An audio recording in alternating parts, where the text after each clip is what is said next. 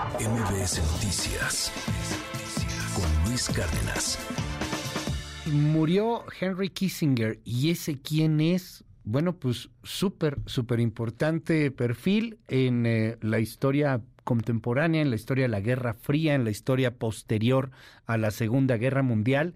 Y quién mejor que Brenda Estefan, una de las mejores internacionalistas que hay en este país, para pues platicarnos brevemente sobre la vida de Kissinger, el legado que deja y, y pues lo que viene después de esta era. Gracias Brenda por estos minutos. ¿Cómo estás? Buen día. Querido Luis, muy buenos días. Un gusto estar en tu programa. ¿Quién fue Kissinger? ¿Por qué, por qué importa o no importa? Pues este hombre fue un artesano, digamos, de la política internacional de la segunda mitad del siglo pasado.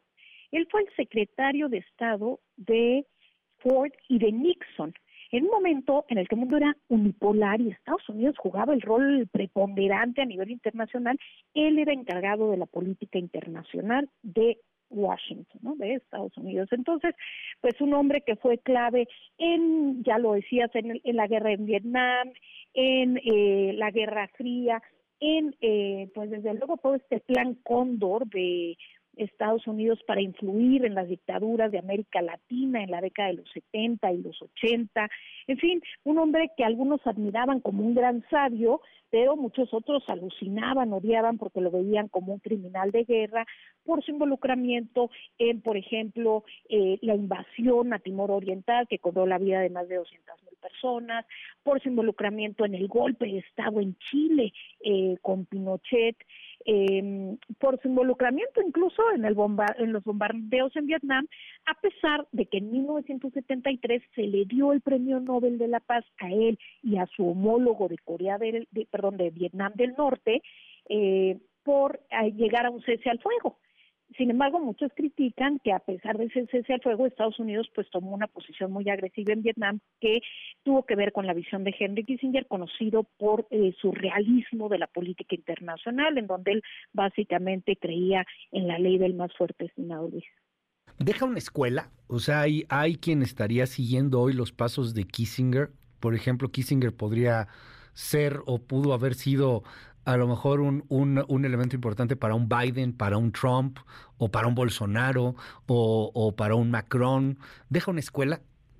Pues mira, en de los estudiosos de la política internacional, sin duda Kissinger es un referente. Digamos que en términos de ideólogos de geopolítica después de la Guerra Fría, pues hay eh, un puñado de nombres muy relevantes como Huntington, como Fukuyama, y en ese grupo se inserta Kissinger, que sin haber sido presidente de Estados Unidos tiene una relevancia política pues mayor incluso que la de algunos presidentes de Estados Unidos, y fue consultado todavía en fechas recientes por diferentes eh, liderazgos políticos en el contexto de la guerra en Ucrania, por ejemplo, ¿no? ¿Cuál era su visión? Eh, era un hombre que hasta su edad muy avanzada permaneció muy lúcido y por tanto era continuamente convocado a eh, pues a foros internacionales. En julio fue recibido nada menos por Xi Jinping en China quien eh, lo llamó como un diplomático de leyenda, un diplomático legendario por su rol en el descongelamiento de las relaciones entre China y Estados Unidos en su momento. Aquella famosa fotografía de Nixon en 1972, cuando visita Pekín y se reúne con Mao, pues tiene como antecedente inmediato en 1971, un año antes, la visita de Kissinger, que fue el que, pues de alguna manera, tras bambalinas hizo las negociaciones en el contexto de la Guerra Fría con un realismo brutal, porque China había sido pues adversario de Estados Unidos desde antes, pero con un realismo brutal dice, en este contexto tenemos que separar a China eh, de la Unión Soviética para debilitar a la Unión Soviética en el contexto de la Guerra Fría. China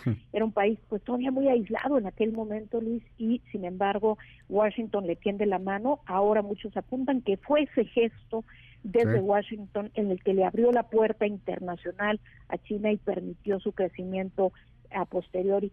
Eso podríamos eh, debatirlo, pero el hecho es que eh, el movimiento fue clave en el devenir de la historia. Gracias Brenda por darnos luz en este tema, de verdad por este perfil y bueno, pues por, por recordar eh, al final todo lo importante que, que representa todo esto. Hay que entender nuestra historia, pues para saber hacia dónde vamos, ¿no? Claro, claro. Nada más decir brevemente, curioso que este hombre era un alemán, ¿no? Nacido en Alemania, en, Baviera, y que él huyó del régimen nazi cuando tenía 15 años, llegó con su familia a los 15 años, en, a los 20 se convirtió en ciudadano estadounidense, por eso tenía siempre un acento alemán, y a pesar pues de haber sido este naturalizado estadounidense, pues sí jugó un rol fundamental en la historia de Estados Unidos y el mundo, y pues sí, como decíamos, un personaje interesante que vale la pena leer hoy un día después de su muerte un poco sobre eh, cuál es su legado, pirómano por un lado, bombero por el otro, sin duda un personaje clave de la historia. Pirómano y bombero, mira qué interesante. Gracias, gracias querida Brenda. Te mando un abrazo y te seguimos en tus redes. Claro que sí, los pueden encontrar en Instagram como Brenda Internacionalista y en Twitter como arroba de-estefan. MBS Noticias con Luis Cárdenas.